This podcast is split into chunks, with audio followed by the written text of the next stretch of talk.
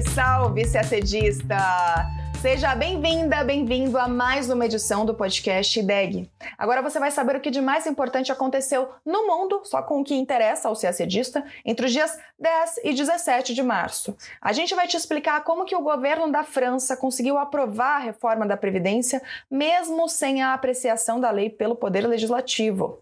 Você vai saber também o que está por trás da reaproximação na Ásia entre Coreia do Sul e Japão e no Oriente Médio entre Arábia Saudita e Irã. O AUKUS voltou às manchetes no mundo. Sob o pacto militar firmado em 2021, Estados Unidos, Austrália e Reino Unido anunciam o cronograma de aquisição e desenvolvimento de submarinos de propulsão nuclear que atuarão no Indo-Pacífico. E falaremos também de política externa brasileira, no marco da amortização total da dívida referente à construção da hidrelétrica de Itaipu. O presidente Lula se encontra com o presidente do Paraguai, Mário Abdo Benítez. Tudo isso em detalhes você acompanha agora no nosso podcast. Na noite desta quinta-feira, dia 16, manifestantes tomaram as ruas da França em protesto, horas depois que o governo de Emmanuel Macron decidiu impor sua reforma da Previdência sem submetê-la à votação do Poder Legislativo. Para que isso fosse possível, a primeira-ministra Elisabeth Borne invocou o artigo 49, parágrafo 3 da Constituição Francesa, que permite a aprovação de projetos de lei apresentados pelo governo, mesmo sem a chancela parlamentar. Esse dispositivo constitucional já foi acionado dez vezes por essa primeira-ministra Elizabeth Borne desde o início de seu mandato, diante dos impasses nas votações de projetos no campo das finanças públicas, e ele é considerado pouco democrático. A medida foi uma aposta radical do governo diante das incertezas sobre a votação na casa de uma reforma que é considerada crucial para as finanças públicas e para a agenda reformista de Macron, mas ela é altamente contestada por deputados e pela população. A reforma da Previdência estabelece que a idade mínima para aposentadoria subirá de 62 para 64 anos gradualmente até 2030 e o tempo de contribuição para acesso à pensão integral será prolongado de 42 para 43 anos já a partir de 2027. Segundo o governo francês, a reforma vai aliviar os cofres públicos em 18 bilhões de dólares. Esse é o valor da economia prevista. O gasto francês com o sistema de aposentadorias é um dos maiores do mundo, consome cerca de 14% do PIB. Franceses já protestavam há semanas nas ruas das principais cidades contra a reforma. Apenas 23% avaliam as propostas como aceitáveis, segundo o Instituto de Pesquisa IFOP, um dos principais do país, que também levantou que 78% dos franceses rejeitam o uso do artigo 49, parágrafo 3 para acelerar as mudanças previdenciárias. Três partidos já anunciaram que vão apresentar moções de censura. A rejeição à proposta proposta conseguiu unir da oposição de ultradireita, representada por Marine Le Pen, à de ultra-esquerda, capitaneada por Jean-Luc Mélenchon. Agora falamos da região do Indo-Pacífico. Estados Unidos, Reino Unido e Austrália revelaram nesta segunda-feira, dia 13, novos desdobramentos do Pacto de Segurança AUKUS, que foi estabelecido em 2021 entre esses três países, com o objetivo declarado de trazer estabilidade para o Indo-Pacífico e o objetivo não declarado de fazer frente à hegemonia da China na região.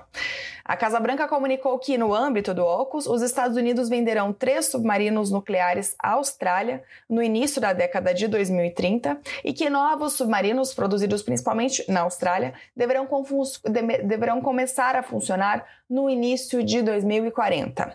Essa é a segunda vez que os Estados Unidos compartilham sua tecnologia de propulsão nuclear de submarinos com outro país. O outro parceiro é o Reino Unido.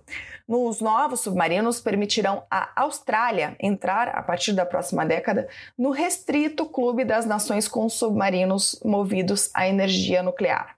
Essa restrita lista inclui apenas Estados Unidos, Rússia, China, Reino Unido, França, que são os P5, além da Índia.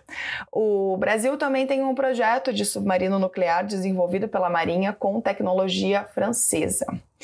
Os submarinos não carregarão armas nucleares. O propulsão nuclear significa apenas que eles são movidos por energia nuclear.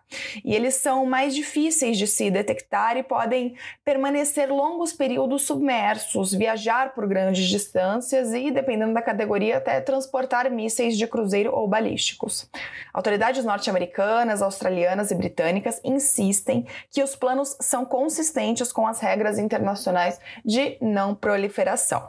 Embora o AUKUS seja claramente interpretado como um contrapeso à influência da China, o conselheiro de Segurança Nacional da Casa Branca, Jake Sullivan, afirmou que o acordo não se volta contra nenhum país e que o objetivo é mostrar o compromisso dos Estados Unidos com o Indo-Pacífico. O Ministério das Relações Exteriores da China condenou novamente o acordo AUKUS na terça-feira, dizendo que os três países ignoraram completamente as preocupações da comunidade internacional e seguiram um caminho errado e perigoso. Não muito longe dali, a tensão crescente na Península Coreana acabou contribuindo para a aproximação da Coreia do Sul e do Japão. Uma cúpula entre os dois países, realizada na capital japonesa na quinta, dia 16, marcou a primeira visita oficial de um líder sul-coreano ao Japão em 12 anos. O primeiro-ministro do Japão, Fumio Kishida, e o presidente da Coreia do Sul, Yoon Suk-yeol, se encontraram em Tóquio para reforçar as cooperações bilaterais, principalmente em termos de segurança. Japão e Coreia do Sul enfatizaram a urgência em melhorar as colaborações mútuas frente aos avanços da Coreia do Norte em seus programas nuclear e de mísseis, descritos pelos dois líderes como uma ameaça a toda a Ásia. Eles também informaram que darão início a novas conversas sobre segurança econômica. O Japão anunciou que vai retirar as restrições de exportação sobre itens que afetam a indústria de semicondutores da Coreia do Sul. Com isso, a Coreia do Sul irá remover o seu protesto junto à Organização Mundial do Comércio. Os dois países se distanciaram nos últimos anos devido a impasses relacionados à era colonial, quando o Japão anexou a Península Coreana em 1910, incorporação que durou até o final da Segunda Guerra Mundial, em 1945. Nesse período, especialmente durante a guerra, o Japão é acusado de cometer atrocidades como a escravização de trabalhadores e a exploração sexual de mulheres. Em 2018, a Suprema Corte da Coreia do Sul ordenou que empresas japonesas pagassem indenizações a vítimas e parentes, o que foi rejeitado pelo Japão. E aí o que aconteceu foi que no começo de março, o governo sul-coreano aprovou um plano para compensar os cidadãos prejudicados ou seus descendentes, dessa vez sem qualquer envolvimento financeiro direto de Tóquio, o que abriu caminho para melhorar o diálogo entre os dois países. A aproximação essa que, é claro, não agradou às autoridades norte-coreanas. Justamente horas antes da chegada do premier coreano a Tóquio, a Coreia do Norte disparou um míssil balístico intercontinental que caiu no mar do Japão.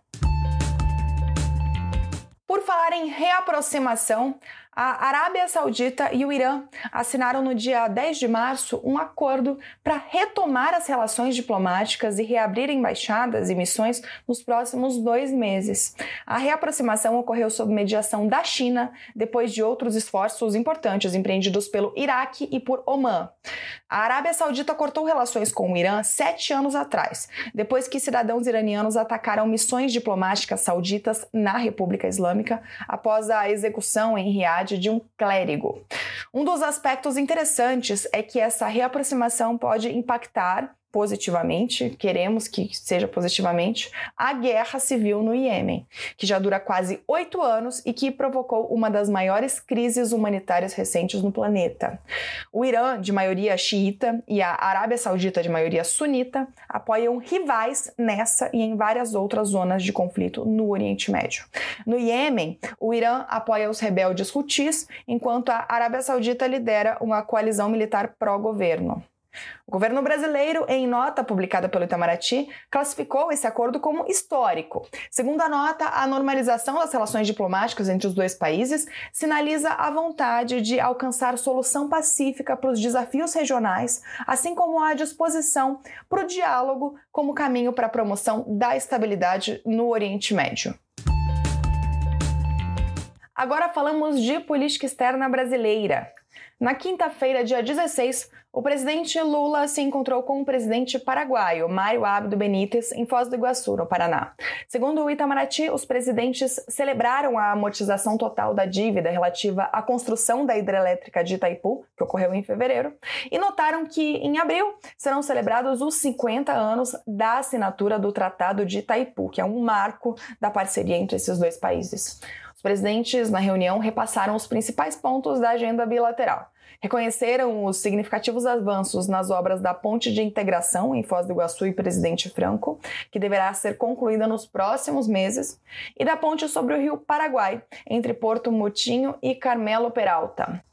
A reunião ocorreu à margem da cerimônia de posse do novo diretor-geral brasileiro da Itaipu Binacional, Enio Verri.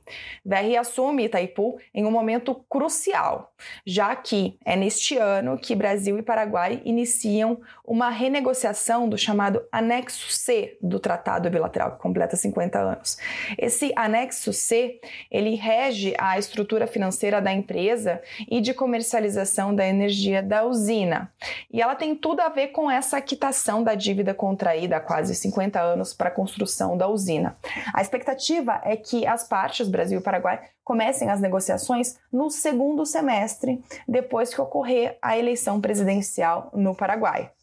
Lula discursou durante a cerimônia de posse de Enio Verri. Ele afirmou que a repactuação do tratado, que rege as relações entre os países, será feita de forma satisfatória para os dois lados, para o desenvolvimento e para a manutenção de relação harmoniosa na região.